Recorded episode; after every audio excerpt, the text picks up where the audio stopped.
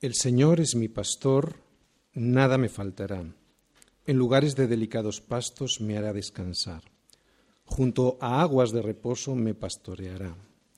Confortará mi alma, me guiará por sendas de justicia por amor de su nombre.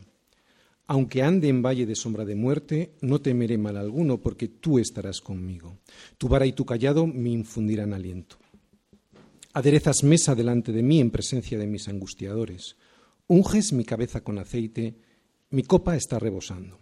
Ciertamente el bien y la misericordia me seguirán todos los días de mi vida, y en la casa del Señor moraré por largos días.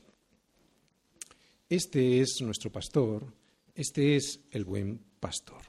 El buen pastor no solo su vida da por las ovejas, como vimos en la primera parte del Salmo 22, no solo permanece en medio de ellas, como vimos en la segunda parte del Salmo 22, sino que el buen pastor, el buen pastor cuida de sus ovejas, Salmo 23.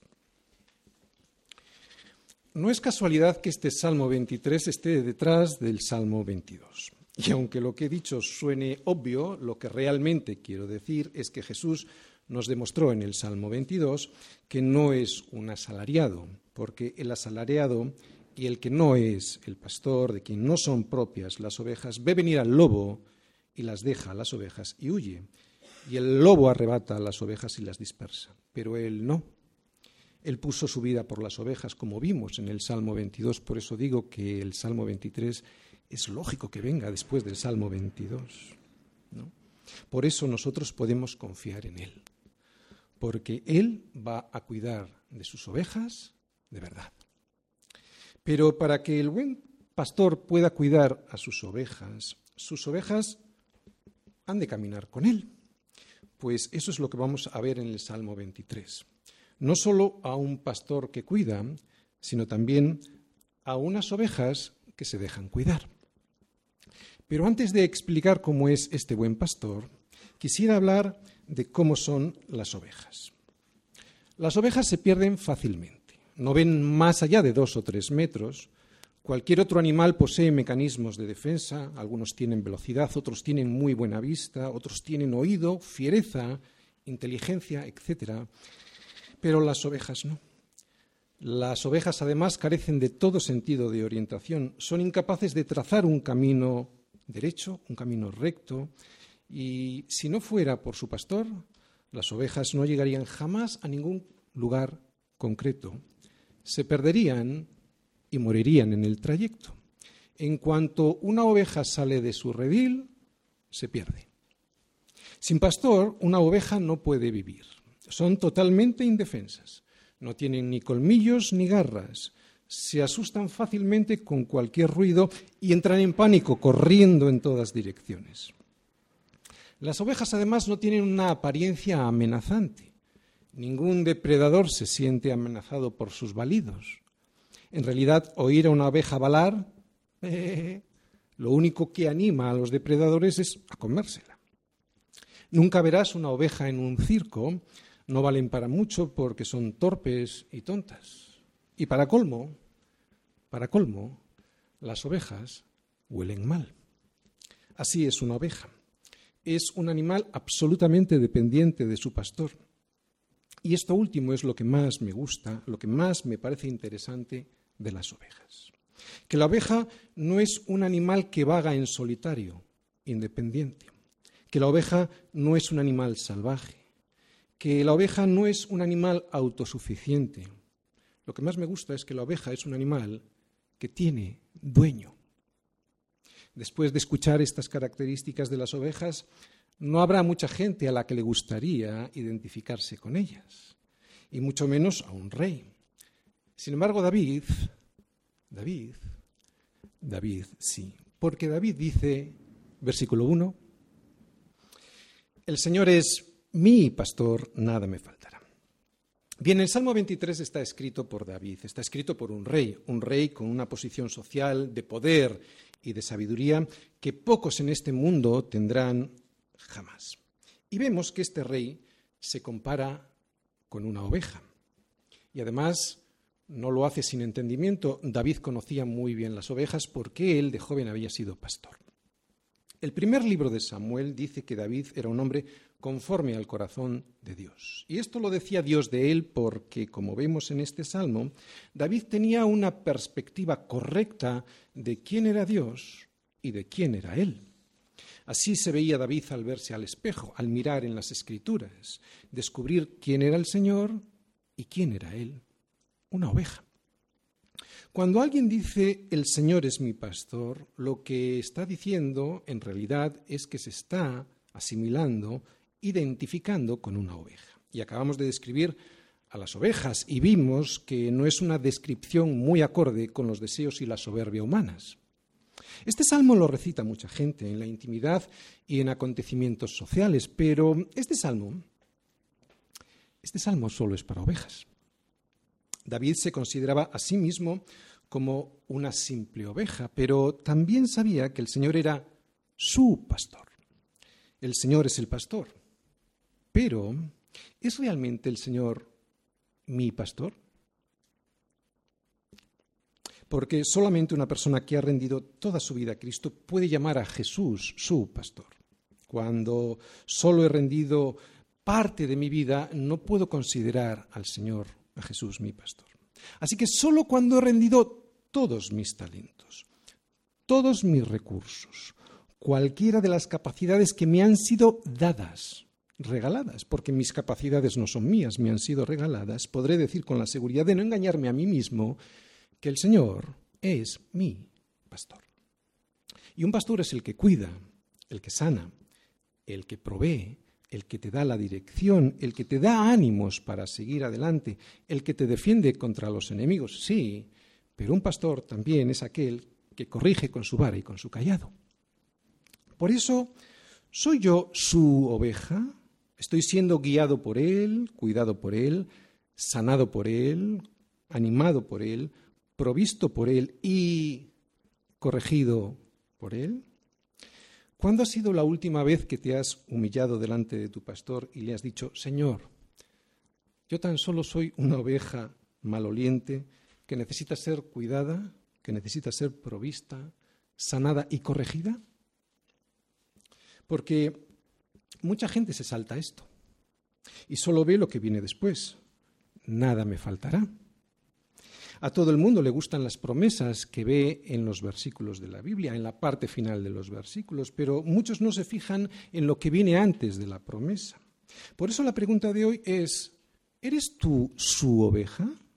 Porque Jesús dijo en Juan 10, 27, mis ovejas oyen mi voz y yo las conozco y me siguen. Y será entonces y solo entonces cuando viene el versículo 28, que es la promesa. Yo les doy vida eterna y no perecerán jamás, ni nadie las arrebatará, arrebatará de mi mano. Por eso la pregunta de hoy, antes de ver cómo es el buen pastor, sería, ¿eres una oveja que sigue al Señor o eres una cabra que anda por el monte? A veces se parecen, ¿eh? Pero unas son tercas, hacen lo que quieren y son independientes, y las otras tienen dueño y se dejan domesticar por él.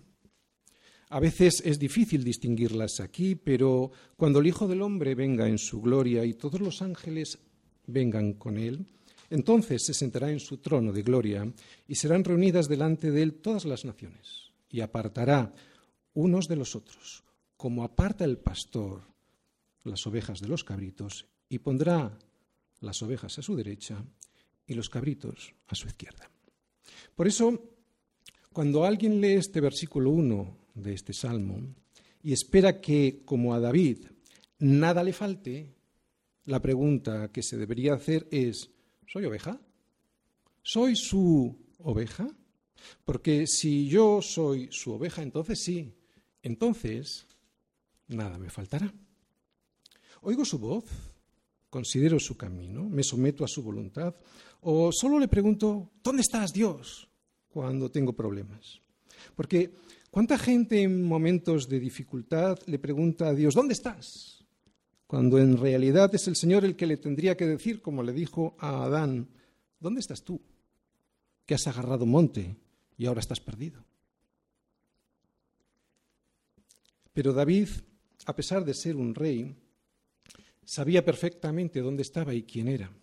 Una oveja que tenía dueño y que debía de ser cuidada, dirigida y corregida.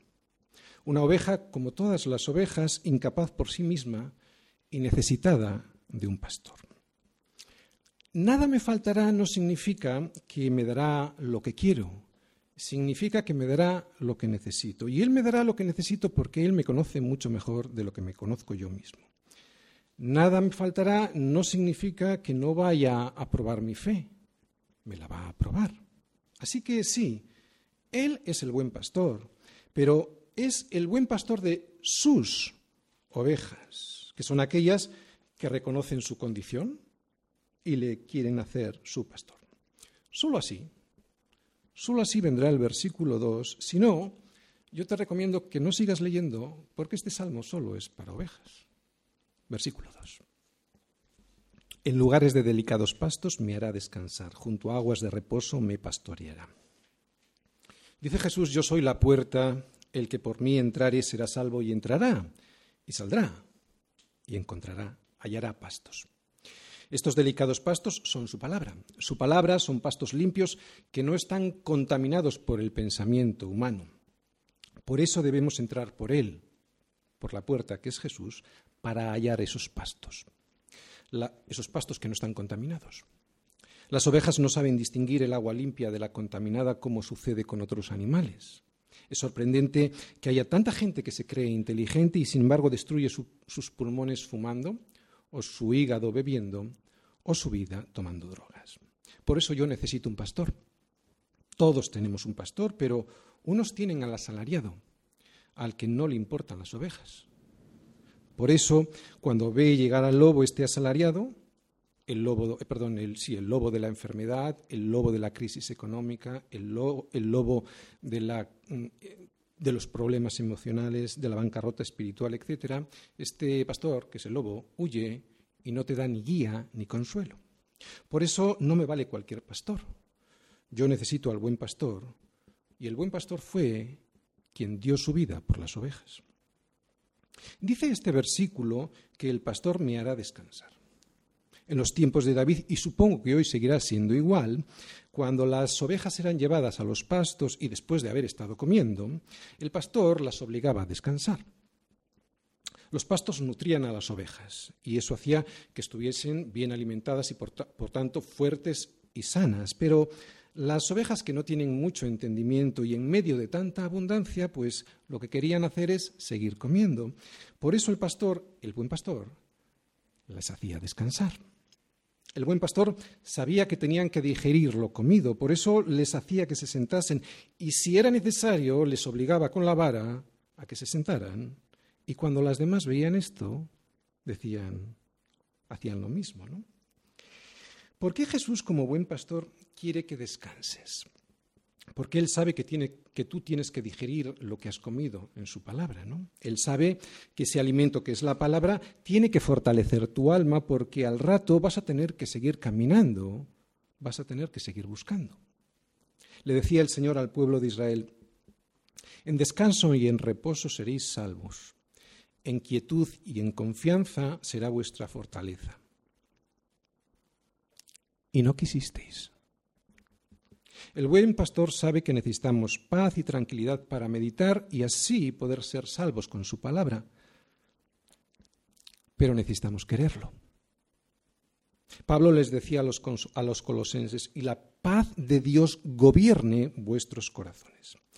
La palabra gobernar aquí en el griego eh, significa arbitrar. Un árbitro es alguien que cuando las reglas del juego se violan hace sonar el silbato para parar el juego y para poder reanudarlo en el punto correcto sin el vicio de seguir jugando sobre decisiones equivocadas. La mejor manera de tomar decisiones importantes, esas decisiones que todos tenemos que tomar en algún momento de nuestra vida, es, es la mejor forma, digo, es tomándolas con, el, con la con el gobierno de la paz de Dios en nuestros corazones. Es la mejor forma, ¿no?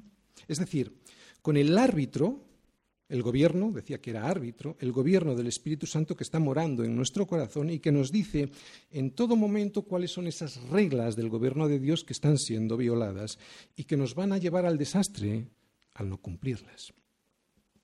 decidir con quién vas a salir para luego casarte con él o con ella, decidir qué trabajo o qué negocio vas a emprender o con quién lo vas a hacer, es algo que siempre deberemos consultar con Dios. Y cuando el Espíritu Santo como árbitro haga sonar el silbato, ese silbato de aviso, obedécele. Obedécele y para el juego, para no seguir jugando sobre decisiones equivocadas. Por eso, cuando lo oigas, el silbato, si es que tienes oídos para oír, para el juego. Porque el buen pastor nos está avisando de que algo grave, algo grave está sucediendo. Por eso es necesario descansar, parar el juego, para meditar en la palabra, para que lo que has comido pueda llegar a ser parte de tu propia vida, y eso se hace en el descanso. Pero como somos ovejas torpes, a veces el buen pastor permite enfermedades, dolor, problemas emocionales, escasez, económica, etcétera, para obligarnos a parar y tratar con nosotros. Nos obliga a descansar para que reflexionemos sobre lo que estamos haciendo o dejando de hacer. Nos hace descansar para que podamos conocerle mejor. Y sé de lo que estoy hablando. Pero las ovejas no solo han de comer, han de beber. Por eso el buen pastor dice ahí, junto a aguas de reposo me hará descansar. Perdón, junto a aguas de reposo me pastoreará. Sin agua desfallecemos. Sin el Espíritu Santo estamos sin fuerzas. Este agua de reposo es el Espíritu Santo. Las ovejas necesitan beber, pero nunca las verás bebiendo en aguas turbulentas ni aguas bravas. Eso es porque las ovejas son muy asustadizas, se asustan fácilmente. Y es curioso observar cómo el Espíritu Santo es un espíritu reposado. Por eso, si yo soy una oveja y Él es mi pastor, su palabra será mi pasto y el Espíritu Santo será su agua que me llene de vida y que me guíe al arrepentimiento. ¿Cómo me pastorea el pastor? En aguas de reposo, sin asustarme, para llevarme al arrepentimiento. La sabiduría y la bondad de Dios para tratar conmigo es así, como dice Pablo en Romanos 2.4, paciente, longánime, reposada, para llevarme al arrepentimiento. Yo no soy así, ¿no? Yo personalmente, yo como pastor, a veces me desespero con alguno de vosotros, pero ¿qué le voy a hacer? Yo no soy el buen pastor, pero Dios sí. Dios es paciente y longánime y no me hace beber en aguas bravas o turbulentas, sino que me convence sin recriminarme en aguas de reposo. La comunión con Dios a través del Espíritu Santo es el refrigerio para nuestros huesos. Esto no lo distingue cualquiera. Esto no es para cualquiera. Esto no lo disfruta cualquiera. Estas aguas de reposo solo son aguas para las ovejas. La oveja es un animal tan débil y enfermizo que tampoco debería de beber en aguas estancadas, porque esas aguas están enfermas y están podridas. El problema con las ovejas es que no saben distinguir esas aguas contaminadas de otras, como sí lo saben hacer otros animales. Por eso necesitan un pastor. Cuando las ovejas andan en rebeldía, sin querer someterse a la disciplina del buen pastor, terminarán marchándose del rebaño y llegarán a beber en aguas estancadas, aguas contaminadas, aguas turbias, las aguas turbias del sistema de valores de este mundo. Las aguas de las que habla aquí David son aguas que corren reposadamente, sin violencia. Son aguas de reposo, pero son cristalinas. Son aguas que no le hacen daño a la, barriga de las ovejas. Continuamos con el Salmo y vamos a ver cómo el pastor reanuda su camino. Y al hacerlo, las ovejas a veces pues, se resistían a seguirle por el camino, porque ese camino no era siempre un camino fácil, un camino sencillo. Las ovejas tienen las patas muy delicadas y en ocasiones los caminos tienen piedras cortantes, ramas con espinas, baches con agujeros, etc. Por eso las ovejas pueden hacerse daño al pasar por allí, pero hay que seguir. La diferencia que tienen las ovejas que han puesto toda su confianza en el buen pastor es que cuando llegan las dificultades, el Señor, versículo 3, confortará mi alma, me guiará por sendas de justicia por amor de su nombre. Cuando en nuestro caminar diario nos encontramos con piedras, con ramas que tienen espinas, con piedras pequeñitas que igual tienen aristas cortantes, con agujeros con barro, con lobos, etc. Cuando nos encontramos eh, con todo eso, las ovejas nos resistimos a pasar. A nadie le gusta pasar por ciertos caminos, pero hay que avanzar. Es por eso que el Señor va adelante. ¿eh? Cuando ve que estamos dudando en esas situaciones, nos vuelve a llamar para que avancemos y nos anima a seguir y nos habla. Y las ovejas oyen su voz y le siguen porque conocen a su pastor. Una verdadera oveja sabe que en estas situaciones solo será el Señor quien confortará mi alma. Confortar en el original hebreo significa restaurar, o sea, que las situaciones vuelvan al origen de donde nunca tuvieron que haber salido. Y es esto lo que hace el Señor con nosotros cuando tenemos heridas, al sanarlas, nos restaura para que podamos seguir caminando. Los que predican de la prosperidad, pues no necesitan eh, confortar, porque ese camino que ellos predican es tan ancho y espacioso, pues que no tiene piedras y por lo tanto no se hacen daño al caminar. Pero la realidad no es así, eso es mentira, eso es un engaño. El camino cristiano a veces no nos gusta, pero si el camino por el que nos guía el Señor fuera siempre de prosperidad económica, salud física y bienestar social, entonces ¿para qué nos tendría que decir el Señor, confortará a mi alma? Pero también hay otras situaciones que pasamos las ovejas y en las cuales también necesitamos ser restauradas por el Señor. Cuando alguien vive en una situación de pecado de manera sistemática, uno se hace daño. Lo que más odia a Dios es el pecado porque estropea, deforma, hiere y lastima a su creación más preciosa que somos tú y yo. Y lo que le pasa a una, oveja, que vive fuera del redil es que vive lastimada. También en estas situaciones nuestra alma necesita restauración.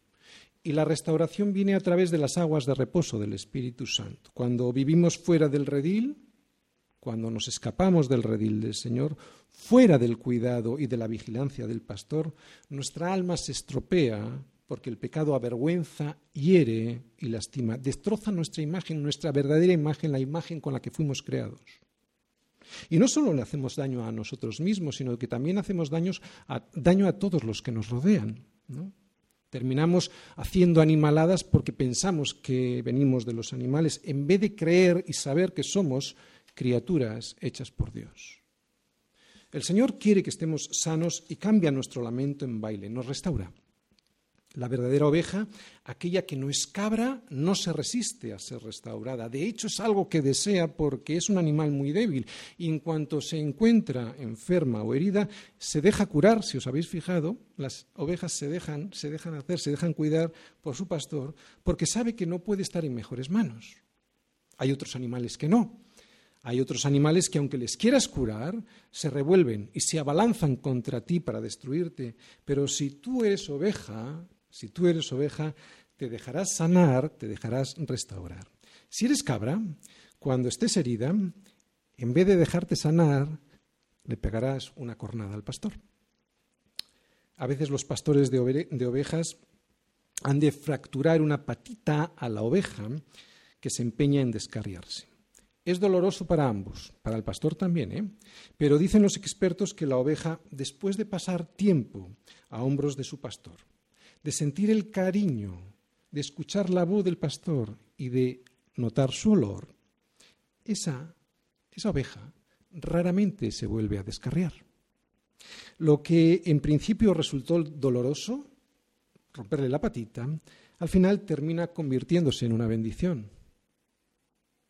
Es verdad que ninguna disciplina al presente parece ser causa de gozo, sino de tristeza, pero después da fruto apacible de justicia a aquellos que han sido ejercitados en ella.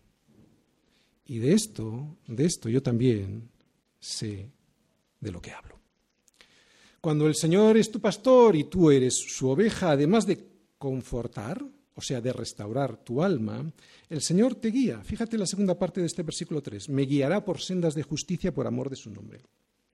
Esto nos habla de tres cosas. Nos habla de un guía, que es Cristo, nos habla que este guía tiene un sistema para guiarnos y también un motivo para hacerlo, por amor de su nombre.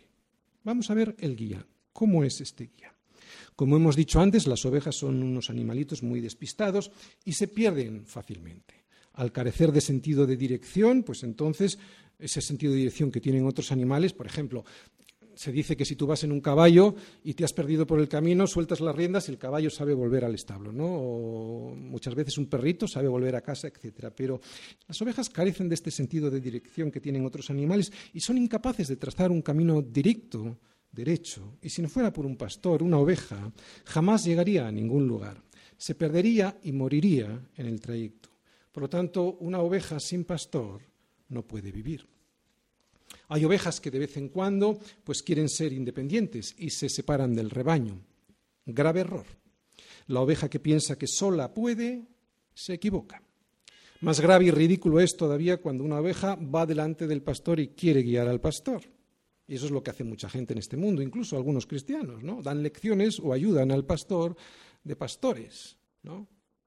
Porque, bueno, porque ellos lo valen y te imaginas a una oveja dirigiendo al pastor. Las ovejas también se asustan muy fácilmente. Cualquier ruido las espanta.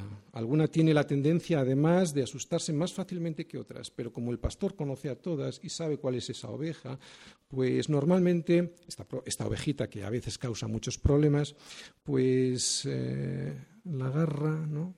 con el callado y la trae para sí. Porque esta ovejita que causa problemas puede llevar a otras a asustarse sin motivo. Por eso las ovejas, a diferencia de otros animales, necesitan un pastor que la guíe. Bien, hemos visto el pastor, cómo es este guía. ¿Qué es un guía? Eh, un guía es una persona, una persona cuya profesión consiste en, llegar, en llevarnos a un lugar por un camino seguro, ¿verdad? Nadie quiere a un guía que no conoce el camino, porque una vez que tú contratas ese guía y te lleva por un camino equivocado, pues no llegas al lugar que tú quieres. Además, puedes incluso llegar a un barranco, estar perdido y tener tu vida en grave peligro. Pues Jesús, Jesús conoce perfectamente el camino. Él fue tentado en todo. Y no solo eso. Además, y como vimos en el Salmo 22, de tal manera fue desfigurado su parecer de los hombres y su, hermosura más que la de los hijos de los hombres, de tal manera sufrió eso, que fue despreciado y desechado entre los hombres, varón de dolores, experimentado en quebranto, y que, como escondimos de él el rostro, no, no quisimos ni mirarle, fue menospreciado y no lo estimamos, como nos dice Isaías. Por eso él se apiada de ti, porque él conoce el camino. Él se apiada de ti y de mí porque no tenemos un sumo sacerdote que no pueda compadecerse de nuestras debilidades, sino uno que fue tentado en todo según nuestra semejanza, pero sin pecado. Así es el guía. Hemos visto al guía, pero ¿cómo es el sistema que utiliza este guía? ¿Cómo nos puede llevar y guiar este buen pastor? Lo dice el propio Jesús en Juan 10:4. Y cuando ha sacado del redil, cuando ha sacado a todas las propias, primero va delante de ellas y las ovejas le siguen porque conocen su voz. Guiar, pues, según este salmo del eh, perdón, este versículo del propio Jesús, guiar es ir delante, mostrando el camino. Y el instrumento que Dios usa para guiarnos es su voz, su palabra. Jesús es el verbo de vida, es la palabra que nos da la vida. Por lo tanto, el buen pastor siempre va adelante, punto uno, siempre va adelante guiando, y segundo, hablándonos, porque conoce el camino. ¿Y cuál es el camino por el cual nos guía este buen pastor? Por sendas de justicia. Solo tenemos que ir por el camino que es Él para que podamos llegar a buen puerto, ¿no? Él es la senda de justicia, Él es nuestra justicia. Pero aquí en el Salmo lo dice en plural.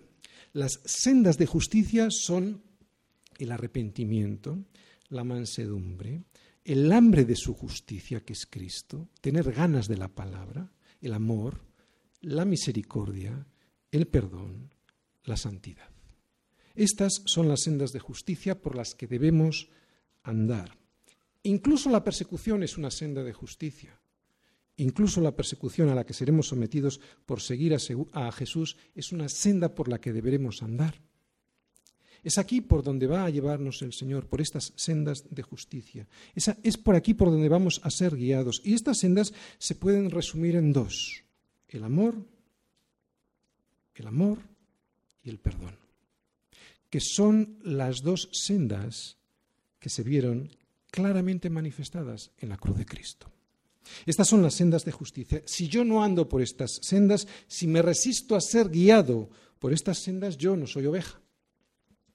Si andamos por sendas de justicia, el mundo sabrá que hay un pastor que nos está guiando.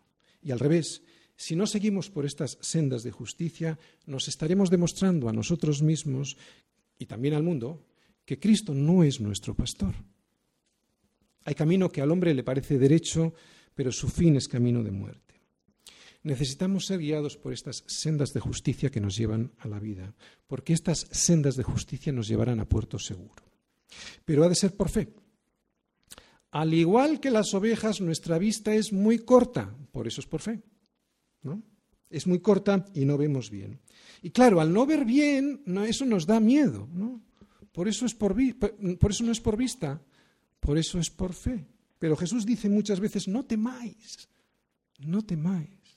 Confía en las sendas de justicia, que es lo mejor para ti. Hemos visto el guía, Jesús, hemos visto también su sistema, va adelante y además va hablando la palabra de Dios, y ahora vamos a ver el motivo por el cual somos guiados por estas sendas de justicia. Es por misericordia, solo por misericordia, por pura misericordia, o sea, por amor de su nombre. Este es el motivo, es por misericordia, no es porque yo lo valgo, es porque Él lo vale es porque Él quiere hacerlo y lo quiere hacer por amor de su nombre.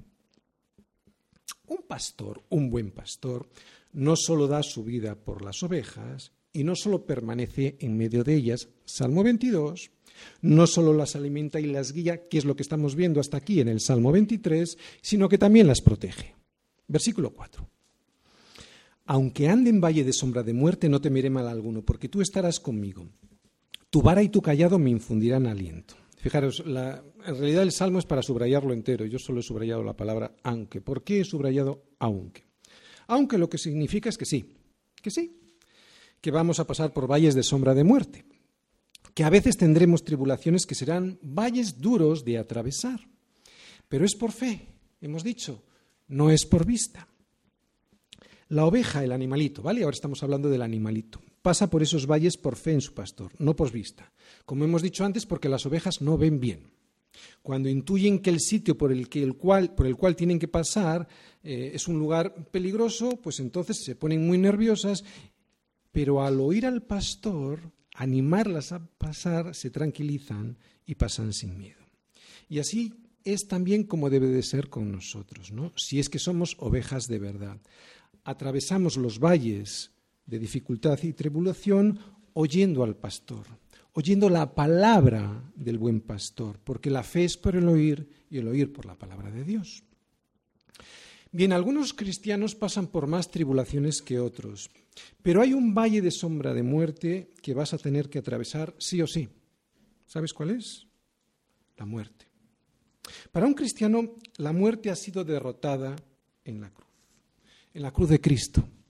Por eso para un cristiano la muerte es tan solo una sombra que se le acerca, pero que pasa de largo porque hay una luz que está detrás, una luz que ya venció a la muerte. ¿Te das cuenta?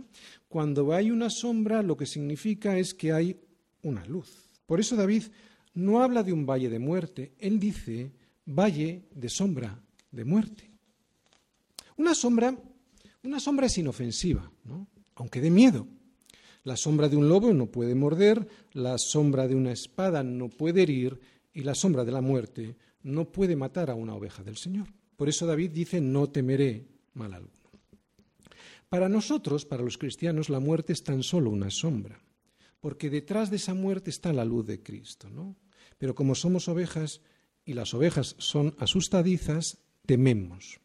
Pero el Señor, que es el buen pastor, nos dice en este salmo que no debes de temer mal alguno, porque para ti la muerte es tan solo una sombra, que el lobo no te puede morder porque es tan solo una sombra. ¿Y todo esto por qué? Pues porque tú estarás conmigo, como dice David, ¿no? Si alguno me sirve, sígame. Y donde yo estuviere, allí también estará mi servidor. Esto es lo que significa eh, que Jesús estará contigo, ¿no? Y lo que significa es que Jesús ha prometido estar con todos aquellos, con todas aquellas ovejas que están en su redil. Con todas aquellas ovejas que estando en su redil terminen haciendo el propósito para el cual fueron llamadas, obedeciendo a su pastor. Él no ha prometido estar con cualquiera todos los días hasta el fin del mundo. Él solo le ha prometido esto a sus ovejas. Y sus ovejas son aquellas que estando en su redil, que estando con Él, cumplan con su propósito obedeciendo al pastor. Así que sí, tú estarás conmigo, Señor, pero eso solo será porque yo soy tu oveja, porque oigo tu voz y porque te sigo. Es muy importante el matiz porque solo nos gusta escuchar, tú estarás conmigo. ¿De acuerdo? Además dice ahí, tu vara y tu callado me infundirán aliento. Bien, la vara servía para defender a las ovejas de los enemigos y también para corregirlas. El callado, sin embargo, tenía un extremo curvo con el cual se podía sacar a las ovejas de los peligros en los que se estaban metiendo por desviarse del camino o para que no terminaran cayendo en un precipicio. Como las ovejas no ven más allá de unos cuantos metros, pues el, pastor iba caminando, golpeando la vara o su callado en las piedras del camino, para que las ovejas, oyendo esos sonidos, pudieran orientarse. Así que tanto la vara como el callado del Señor es para decirnos, por ahí no. Nuestro pastor usará de la vara y del callado para mantenernos dentro del camino recto y no torcido que es Jesús.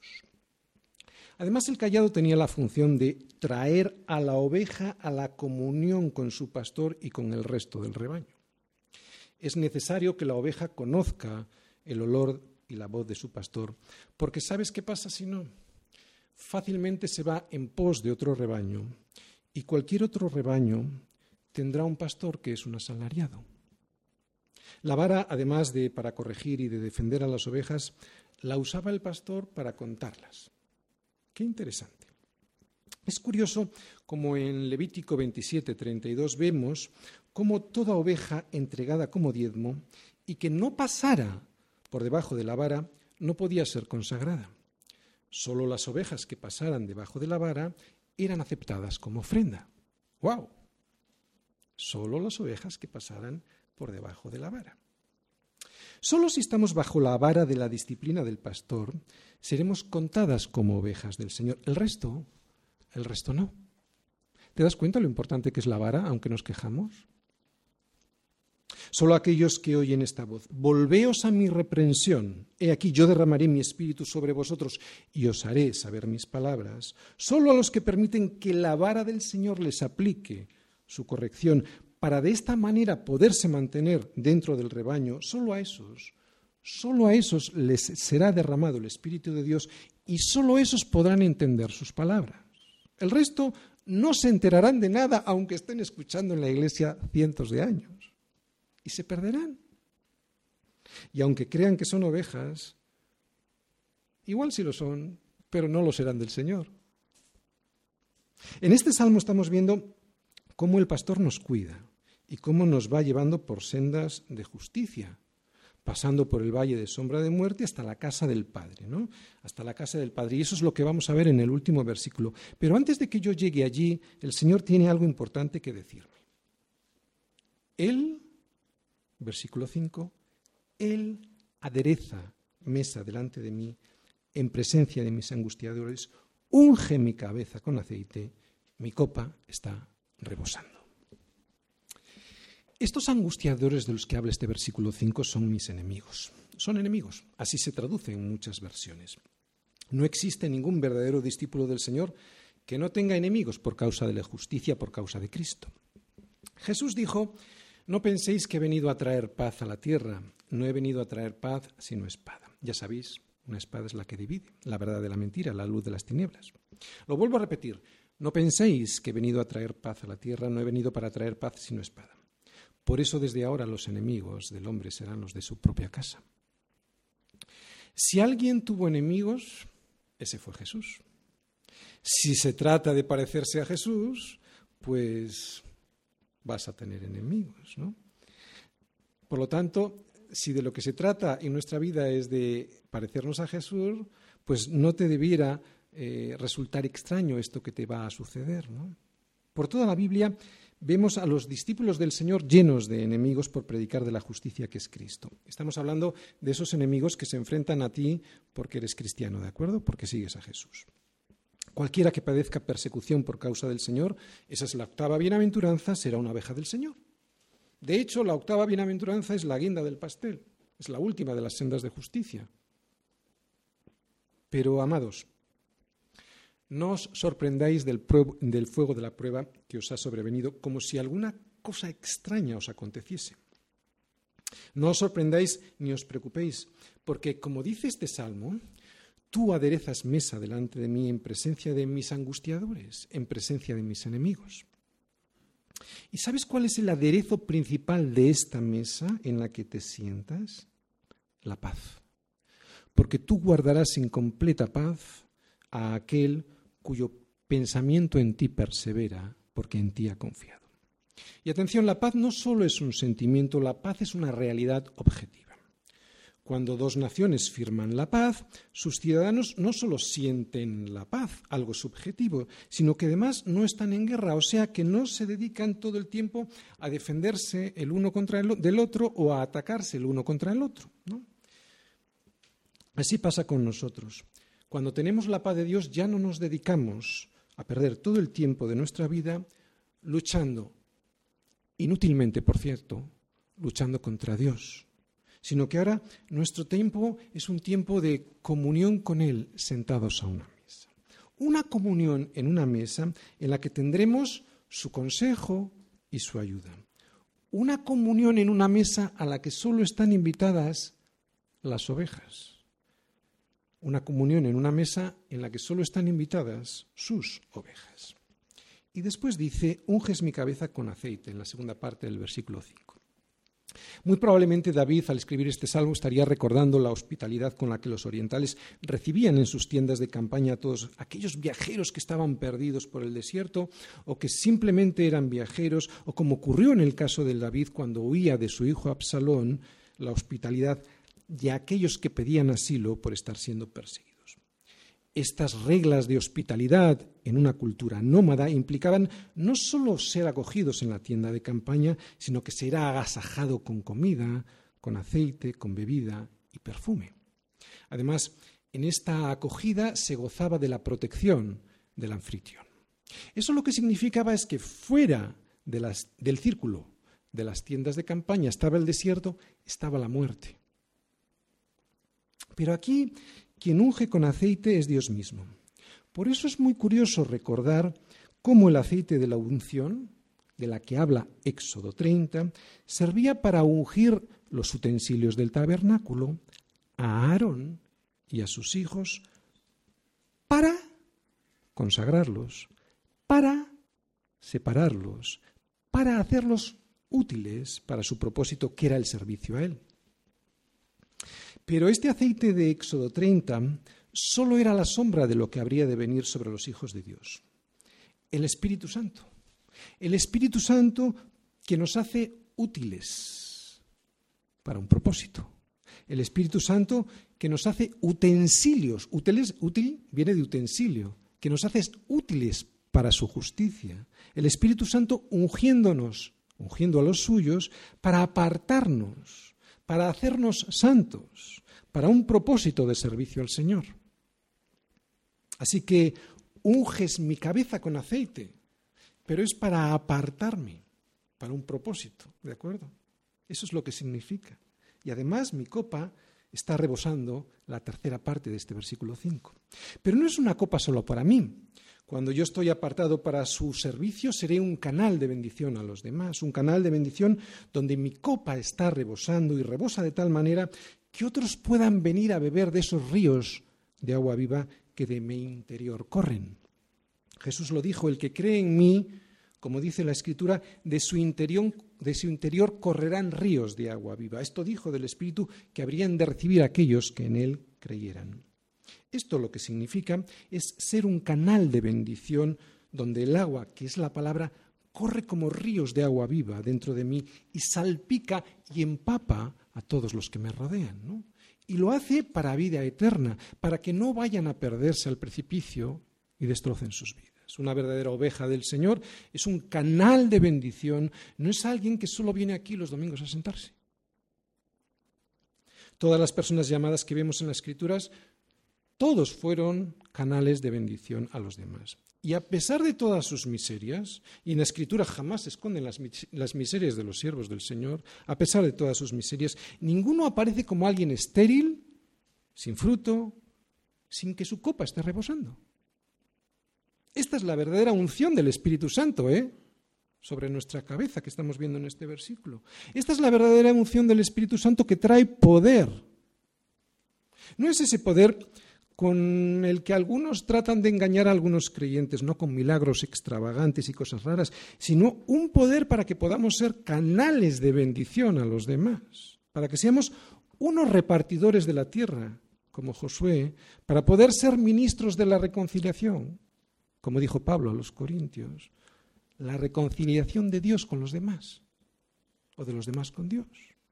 Es para eso para lo que el Señor adereza mesa delante de ti en presencia de tus angustiadores. Y es por eso por lo que unge tu cabeza con aceite y hace rebosar tu copa. Y además el Señor hará otra cosa. Versículo 6.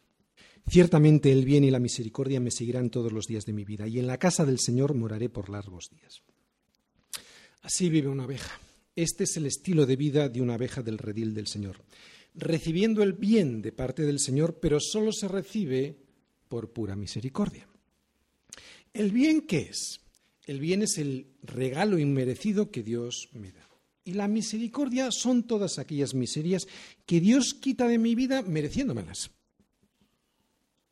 Esta es la comida de las ovejas del Señor, el bien y su misericordia. Este es el buen pastor, así nos cuida el buen pastor aquí. Pero es que además el buen pastor nos dice que en la casa del Señor moraré por las días allí. Y esto me habla de una cosa. No hay ningún otro pastor en el mundo que nos pueda llevar a través de la vida, aquí, y también el valle de sombra de muerte, a morar en la casa del Señor allí. Hay mucha gente que dice que ese lugar no existe, pero no es verdad. Sí existe y está adelante. Por eso y con los ojos puestos en Jesús, escucha lo que Él tiene para decirte hoy. En la casa de mi Padre muchas moradas hay. Si así no fuera, yo os lo hubiera dicho. Voy pues a preparar lugar para vosotros. El reino de los cielos lo arrebatan los valientes. Pasarás por un valle de sombra de muerte, pero no temerás porque su vara y su callado te infundirán aliento un aliento que te dará, porque eres una ovejita y necesitas ese aliento, un aliento que te dará fuerza y valentía para continuar, atravesando por todas las dificultades hasta llegar a la casa del Señor, donde morarás por largos días. Y si no fuese así, dice Jesús, y si no fuese así, yo os lo hubiera dicho. A los discípulos de Jesús en medio de una tormenta les habló diciendo, tened ánimo, yo soy Tened ánimo, yo soy, no temáis. Y hoy nos dice lo mismo. Pedro, no tengas miedo, yo soy, adelante. Pilar, yo soy. Ricardo, yo soy. Patricia, yo soy. No tengas temor, yo soy. ¿Eres una oveja? ¿Eres una oveja y estás en el redil del Señor? Entonces escucha estas palabras, porque estas palabras son para ti son solo para ovejas. El Señor, el Señor es mi pastor. Y como es mi pastor, nada me faltará. En lugares de delicados pastos me hará descansar. Junto a aguas de reposo me pastoreará.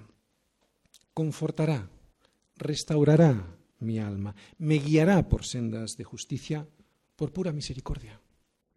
No porque yo lo valgo, por amor de su nombre. Aunque, aunque ande, aunque transite en valle de sombra de muerte, No temeré mal alguno porque tú estarás conmigo, tu vara y tu cayado me infundirán aliento. Aderezas mesa delante de mí en presencia de mis perseguidores, de mis enemigos, de mis angustiadores. Unges mi cabeza con aceite, me has separado con ese aceite para un propósito santo. Mi copa está rebosando. Ciertamente el bien y la misericordia me seguirán todos los días de mi vida, aquí y en la casa del Señor moraré por largos días allí.